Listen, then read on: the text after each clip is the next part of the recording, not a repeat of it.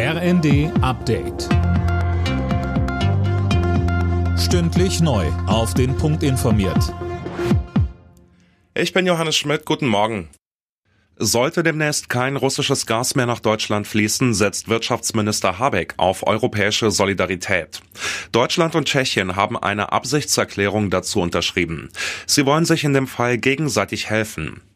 Russland liefert momentan kein Gas mehr über die Pipeline Nord Stream 1 nach Deutschland. Grund sind Wartungsarbeiten, die zehn Tage dauern sollen. Dazu sagte Habeck. Es kann sein, dass die Gaslieferungen in vollem Umfang wieder aufgenommen werden. Es kann auch sein, dass sie bei Null bleiben, weil ein technisches Detail gefunden wird, das gar nicht repariert werden kann. Man kann dann davon ausgehen, dass es nicht repariert werden soll oder ein vorgeschobener Grund ist. 8% mehr Geld für die Beschäftigten. Das will die IG Metall in den anstehenden Tarifverhandlungen für die Metall- und Elektroindustrie erreichen. Der Gewerkschaftsvorstand begründet die Forderung unter anderem mit der hohen Inflation.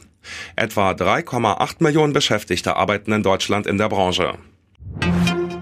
Bundesgesundheitsminister Lauterbach begrüßt die neue Empfehlung der EU-Gesundheitsbehörde für eine weitere Boosterimpfung für alle über 60.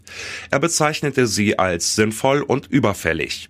Hintergrund sind die steigenden Infektionszahlen. Daniel Stuckenberg. Schon jetzt liegen viel mehr Menschen als im vergangenen Sommer mit einer Corona-Infektion im Krankenhaus. Richtung Herbst-Winter dürfte sich die Lage nochmal verschlechtern. EU-Gesundheitskommissarin Kyriakides sagt, wir haben keine Zeit zu verlieren. In Deutschland empfiehlt die Impfkommission aktuell eine zweite Boosterimpfung für alle über 70, außerdem für Risikopatienten und Heimbewohner. Zuletzt hatte der Deutsche Hausärzteverband eine neue Impfkampagne gefordert.